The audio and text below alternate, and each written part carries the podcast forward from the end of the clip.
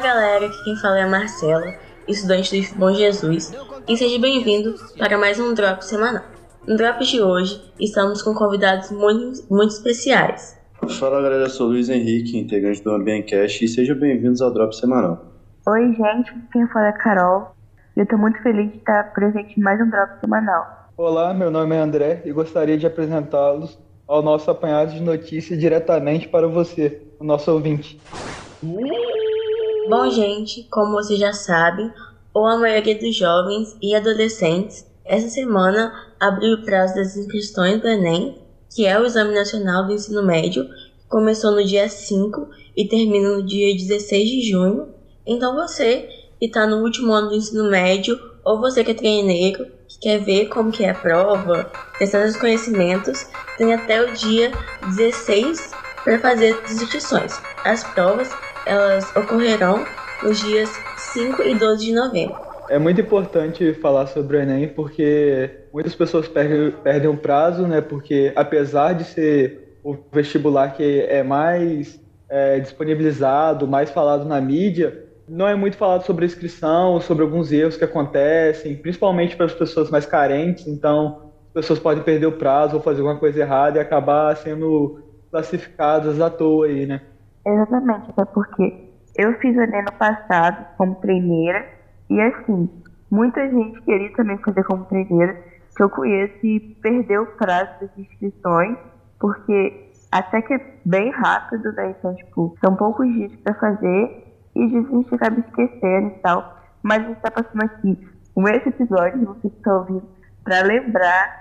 Se você esqueceu, tô te lembrando, vai lá fazer sua inscrição do Enem, porque é muito importante. Presta!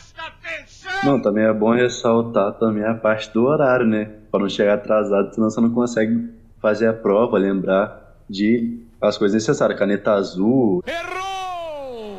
Levar comida, água, que é muito importante, né? São seis horas de prova. Não leve caneta azul, que ele tá preso. Certa resposta.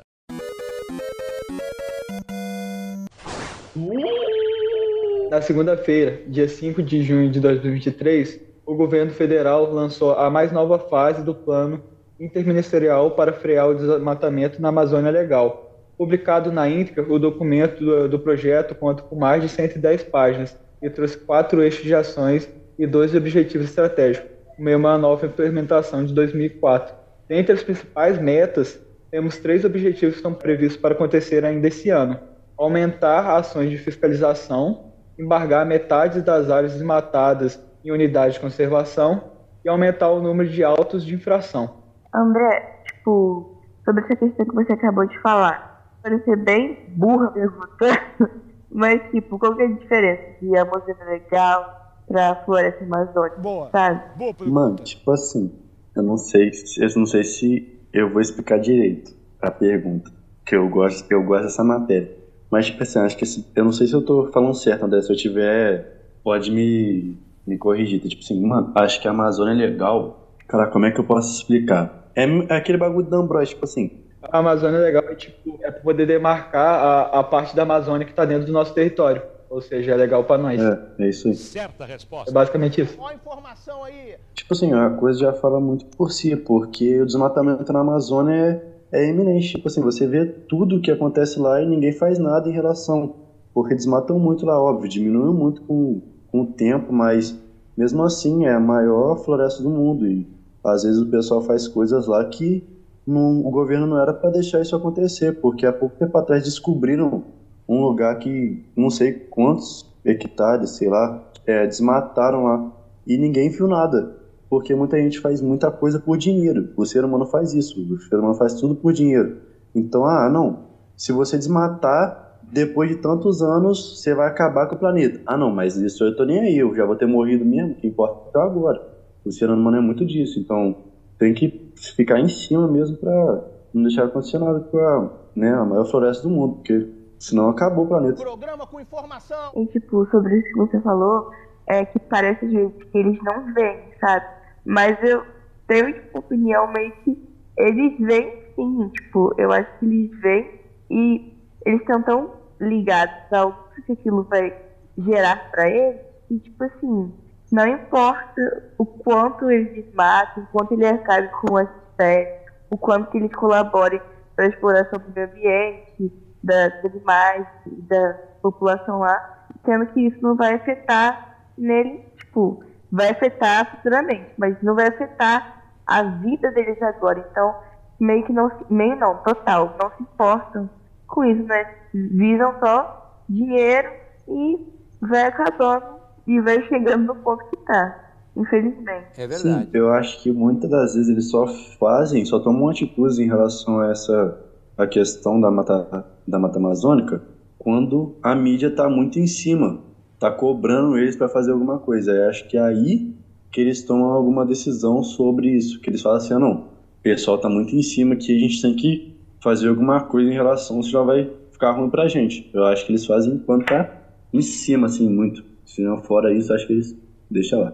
Exatamente, é porque existem casos e casos, né? Casos que chocam mais as pessoas, então a maior abertura para isso, mas infelizmente esquece que isso acontece todo dia, toda hora. Então provavelmente agora, nesse momento, estão desmatando fazendo uma coisa horrível no nosso meio ambiente que não, nunca vai ser falado porque às vezes não tomou uma proporção tão grande ou não afetou tais pessoas que deveriam ser afetadas para que alcançasse uma coisa maior, sabe?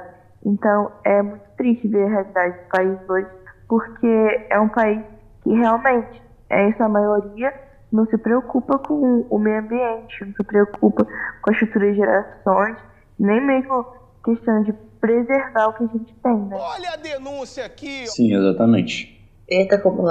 Hoje em dia a gente vê muito uma pressão internacional sobre o nosso país em relação à nossa postura sobre os nossos recursos eh, naturais, né? Não só sobre a Amazônia, mas como nossos recursos hídricos, ao petróleo, à disposição de petróleo, à disposição de minério que o nosso país tem. Aqui tem informação. E por isso eu acredito que as causas ambientais estão muito em mídia, assim. Tudo, qualquer coisinha que tem sobre isso está estourando muito, está ficando muito grande. E, e isso é bom, né? Porque está aumentando a fiscalização e a punição para que esses casos não passem mais impunes. Maravilha. Hoje o programa tá bem mastigado aí, pra você que é mais burro. Então, gente, para sair desse clima triste que ficou depois dessa notícia, Graças a Deus, pai. eu vou falar com vocês sobre que provavelmente vocês já estão sabendo, porque está em todo lugar, que é a vinda Taylor Swift aqui pro Brasil. A cantora ela vai fazer shows no Rio de Janeiro, em São Paulo e mais outras cidades aqui do Brasil. E isso já gerou nos fãs, né, muita ansiedade para chegar o dia, já que é só no final do ano. E muitos fãs já estão acampando nos lugares onde o show vai, vão acontecer para comprar ingresso. E também está rolando toda uma treta por causa de fila virtual para compra dos ingressos, porque são muitos fãs estão querendo ir a esses shows, porém tendo uma treta relacionada a quais fãs realmente são fãs de verdade que merecem ir ao show. Então tá toda rolando essa treta dentro da comunidade.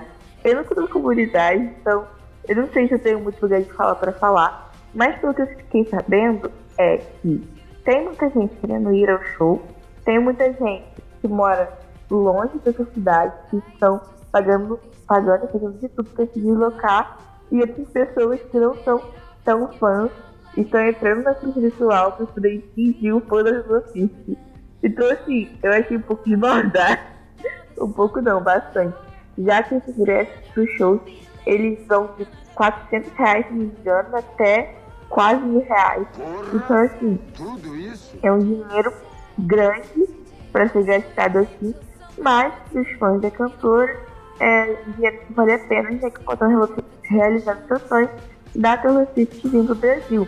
E essa semana também viralizou um tweet antigo do Lula, falando que quando ele voltar a ser presidente do Brasil, a Taylor, Swift viria pro Brasil. Então, essa semana ele re- retweetou esse tweet dele. Eu não lembro de que ano que foi, mas ele retweetou e causou, assim, bastante polêmica, né, no Twitter. Então, eu queria saber o que vocês acham sobre isso. Eu não acho nada, Carol. Tô tentando pensar em alguma coisa. Calma aí. Cara, pra vocês terem noção, Eu nunca escutei música da Taylor Swift da minha, na minha vida, então não tenho nenhum local de fala pra falar do show dessa mulher. Eu achava que ela era a Lana Del Rey. Ah, não, aí não. Vou cancelar, gente. Todos os fãs do Taylor Swift vão cancelar, gente. Você é fã da Taylor Swift ou... Não, irmão. Gente, falando nisso, por qual banda, cantor, sei lá, um famoso assim, que vocês teriam coragem de acompanhar na fila virtual? Eu, particularmente, por qualquer um que eu gosto, porque eu bebinho mesmo. Então eu estou assim, emocionada. e vocês? Eu me humilharia muito pelo show do Metallica aqui no Brasil. Se o Cazuza ele ressuscitasse, assim, o Cazuza, nossa, demais.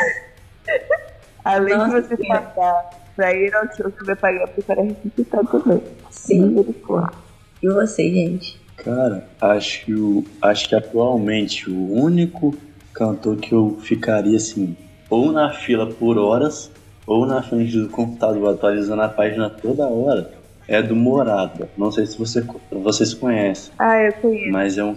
Conhece? Então, é, o can, é um cantor de, que, que canta música evangélica, tá ligado? Eu ficaria na fila pelos Deftones. Ficaria na fila virtual lá, sei lá quantas horas, pra poder ir no show deles. Fácil. Gente, eu tava pensando em, tipo, cantor do exterior. Porque, tipo assim, tipo assim, cantor aqui do Brasil é mais fácil, né? Mas se fosse pensar por essa linha, cantor aqui dentro do Brasil, eu acho que seria pela Zona Vitória, a Zona Vitória. Não, pra mim seria primeiro a Zona Vitória. Eu sou a Vitória e nesse filme, né, que chama Ana e Vitória, eu sou a Vitória, que sou eu E mesmo. pra fora, seria com certeza a Luna Del Rey, a Mitski, A Mix nem, nem show mais, Carolina. Aceita que dói menos. E você, Will?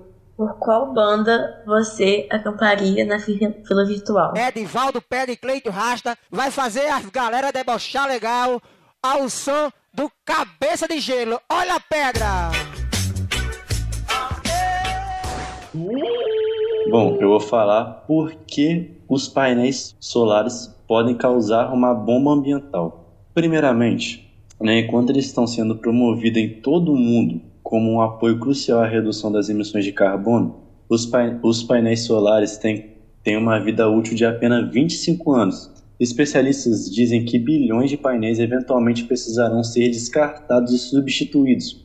O Dr. Hong Deng, especialista em reciclagem de painéis solares da Universidade de New South Wales, na Austrália, diz: O mundo instalou mais de um terawatt de capacidade solar. Os painéis solares têm comum uma capacidade de cerca de 400 watts.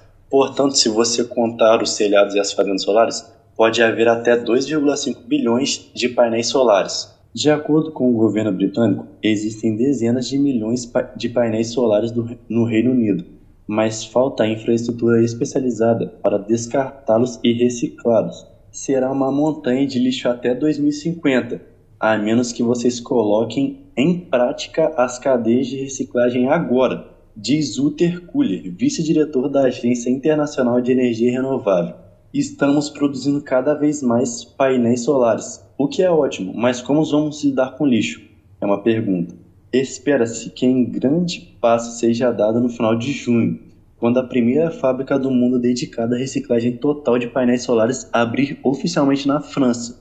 O nome dessa empresa é Rose, empresa especializada em reciclagem solar proprietária da instalação, na cidade Alfa de Grenoble. Espera poder extrair e reutilizar 99% dos componentes de uma unidade. Bom, eles conseguem aproveitar quase todo o seu vidro, que quando retirado fica muito frágil, e caixas de, de alumínio. Mas mesmo assim, isso pode causar um, um problema muito alto, porque o, como a qualidade do vidro é baixa, o vidro recuperado por esses métodos só pode ser utilizado na confecção de ladrilhos ou no jateamento, ou também pode ser mi- misturado com outros materiais para fazer asfalto, mas não pode ser utilizado em aplicações que requeram vidro de alta qualidade, como a produção de novos pai- painéis solares. Então, é um grande problema ambiental, porque, como disse, até 2050 pode ter uma montanha de painéis solares. E como está sendo muito grande agora, muitas fazendas e muitas casas de pessoas de classe alta adicionam né, painéis solares na, em suas casas. Isso pode causar um grande problema ambiental lá na frente, porque né, a gente tem que pensar lá na frente, não só no agora. Então, tem que tomar uma, um caminho né, para conseguir resolver esse problema. É comum né, na história da humanidade, tem que fazer substituições, né? Tipo, a gente acha que está melhorando ou sendo super ecológico, dando as melhores soluções, aí a gente olha um cadinho mais na frente e vê que não é bem aquilo, né? Que não é tão simples a situação assim, e precisa um pouco mais de esforço para poder realmente mudar. É verdade. Sim, eu falar até porque que nunca tinha passado pela minha cabeça que poderia ser uma coisa ruim para o meio ambiente, sabe? Então, eu achei bastante interessante essa notícia. Sim, cara, tipo assim, eles conseguem, a empresa falou que consegue reciclar 99%, né? vai tentar conseguir reciclar 99% dos componentes de uma unidade. Mas mesmo assim, são materiais muito difíceis de extrair e também não tem tipo assim, muita utilidade. Acaba que vai gerar provavelmente uma poluição muito grande, como é o caso das usinas hidrelétricas. Né? Vou dar um exemplo, que quando você vai se fazer uma hidrelétrica, não sei se vocês já viram, mas inunda uma grande parte em volta do rio, porque eles fazem desvios, eles fazem coisas para né, ajudar a favorecer aonde que eles querem que o rio vá. Não sei se vocês já viram, é a maior usina hidrelétrica do Brasil.